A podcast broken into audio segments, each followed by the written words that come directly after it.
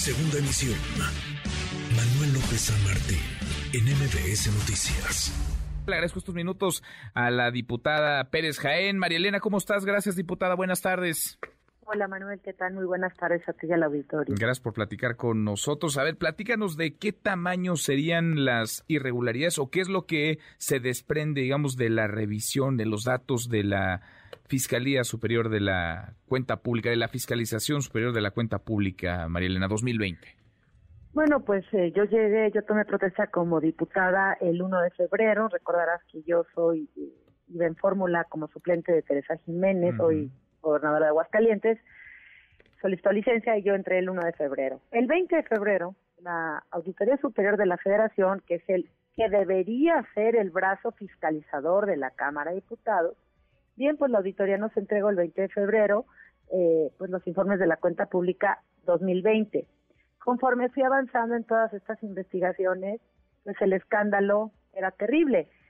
Me impactó pues eh, la cantidad de hallazgos de la Auditoría Superior de la Federación y en este tema de Segalmex, especialmente porque hay en otros muchos más, en lo que es seguridad alimentaria mexicana y se conoce por sus siglas Segalmex, así como Diconsa y Liconsa, todas integradas con Segalmex. Pues el tamaño del boquete es enorme. Estamos hablando de casi 9 mil millones de pesos y solamente me voy a referir a dos auditorías, una de 2019 y otra de 2020. O sea, es que por donde le, le, ahora sí que les digo, donde le oprimas ahí en Segalmex salta la puz de la corrupción. Ahorita que te escuchaba lo del presidente que dice que está desmontando las estructuras de corrupción, no, al contrario. El presidente López Obrador lo que ha hecho son montar estructuras de corrupción. Y una de ellas es precisamente Segalmex.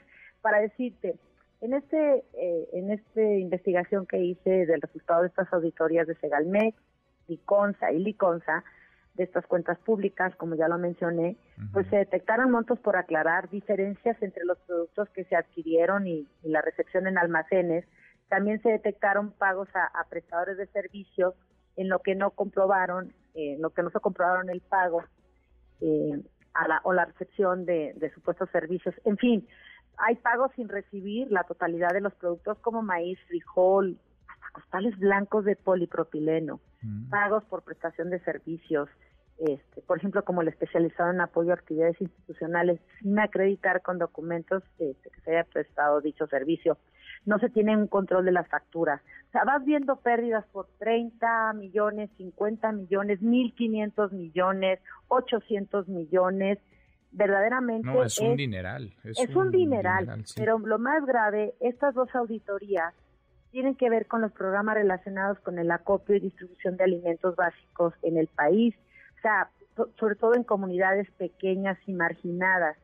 La seguridad mexicana, que fue creada en enero de 2019 por el presidente López Obrador para gestionar programas de apoyo a pequeños productores agrícolas, incluyendo también los de la leche y los todos los correspondientes a la canasta básica, pues nos encontramos con que desaparecen los productos o están los estandes, estantes y anaqueles vacíos. Que Tediconsa tiene 24 mil y tantas este, tiendas fijas más 500 móviles. Bueno, de acuerdo a una investigación que hizo el diario de Coahuila, porque ellos me entrevistaron y me enviaron las pruebas, están, o sea, hay ejidos, por ejemplo, en el municipio de General Cepeda, en Coahuila, donde ya no hay tiendas y las que hay están totalmente vacías, los productos cárnicos llegan en este pues en estado de descomposición, pero la magnitud de este, de este desfalco, pues alcanza, es un tema que impacta directamente a las familias mexicanas. Pues y de por sí, Manuel, están siendo afectadas por los niveles de inflación que repercuten en sus bolsillos. Ellos van al mercado y en su alimentación diaria, y además esto está siendo incalculablemente dañino, indolente, pues que la institución encargada de apoyar en la alimentación a los mexicanos, pues se ha dedicado hacer mal uso de los recursos mientras a las familias no les alcanza. Ahora, María Elena, estoy platicando con Marilena Pérez Jaén, diputada del PAN. Son desvíos de recursos, son recursos sin justificar, son dineros no comprobados. ¿Qué dice, qué dice Segalmex de esto, de esta cuenta pública y de esta revisión? Nada. Segalmex no ha dicho nada. Eh, recordarás que en febrero el presidente, ya cuando le llegó al presidente López Obrador el agua a los aparejos, porque las pruebas de la corrupción eran de tal magnitud que incluso ¿Recuerdas que este destituyó o separó de su cargo a, Ignacio Valle, el que era el coordinador, este, el director general de Segalmex?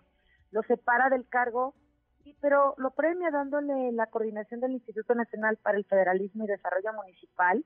Entonces, yo lo que hice, como la Auditoría Superior de la Federación, de veras también, o la auditoría lo que hace es que dice, miren lo que me encontré, esos hallazgos que, dan en el informe de resultados, pero la auditoría ya no continúa teniendo todas las atribuciones para presentar las denuncias ante la Fiscalía General de la República y la auditoría simplemente, el, el, auditor David Colmenares, pues está allanado, acomodado, pasado, no sé en qué sentido, pero no está actuando. Entonces, por, aunque ya la, por la presión de la Secretaría de la Función Pública, que la Secretaría presentó 38 denuncias también ante la Fiscalía, lo que también debería hacer la auditoría, como la auditoría no lo está haciendo, y como te decía, yo soy integrante de la Comisión de Vigilancia de la Auditoría Superior de la Federación de la Cámara de Diputados. Bien, pues entonces pues lo, lo que hice fue presentar esta denuncia ante la Fiscalía y además, este, por todas estas irregularidades, también dentro de la denuncia ante la Fiscalía estoy solicitando a la Unidad de Inteligencia Financiera, la UIF, que se recaben los reportes de 24 horas en relación con las operaciones financieras, comerciales y profesionales de los servidores ex servidores públicos y, terceros relacionados para que a efecto de que se recabe la denuncia correspondiente. También estoy dando vista, solicito dar vista a la unidad especializada en materia de extinción de dominio a efecto de que se inicien las acciones de decomiso sin condena penal conforme pues lo dispone este, el artículo 22 constitucional y la ley nacional de extinción de dominio. Y además también estoy solicitando como una medida cautelar que Ignacio Valle se ha separado del otro cargo que le regaló Andrés Manuel, que lo premió, el de el del Instituto para el Federalismo, porque ese señor tiene que rendir, o sea, él tiene que ser sometido a un, a un proceso. Pues Martín, el pues presidente, a sabiendas de la corrupción que hay de, sus colaboradores, pues no los castiga, sino que los premia. Estamos hablando de un quebrante casi, fíjate, nada más de Segalmet, 5.640 millones, y de Diconsa y Liconsa, casi cuatro mil millones de pesos. pero, pero eso solamente de dos auditorías. yo decía que la, la, la, pues los, las irregularidades que hemos ido encontrando en Segalmex, pues supera, pero por mucho, no sé cuántas veces supera a, a la estafa maestra.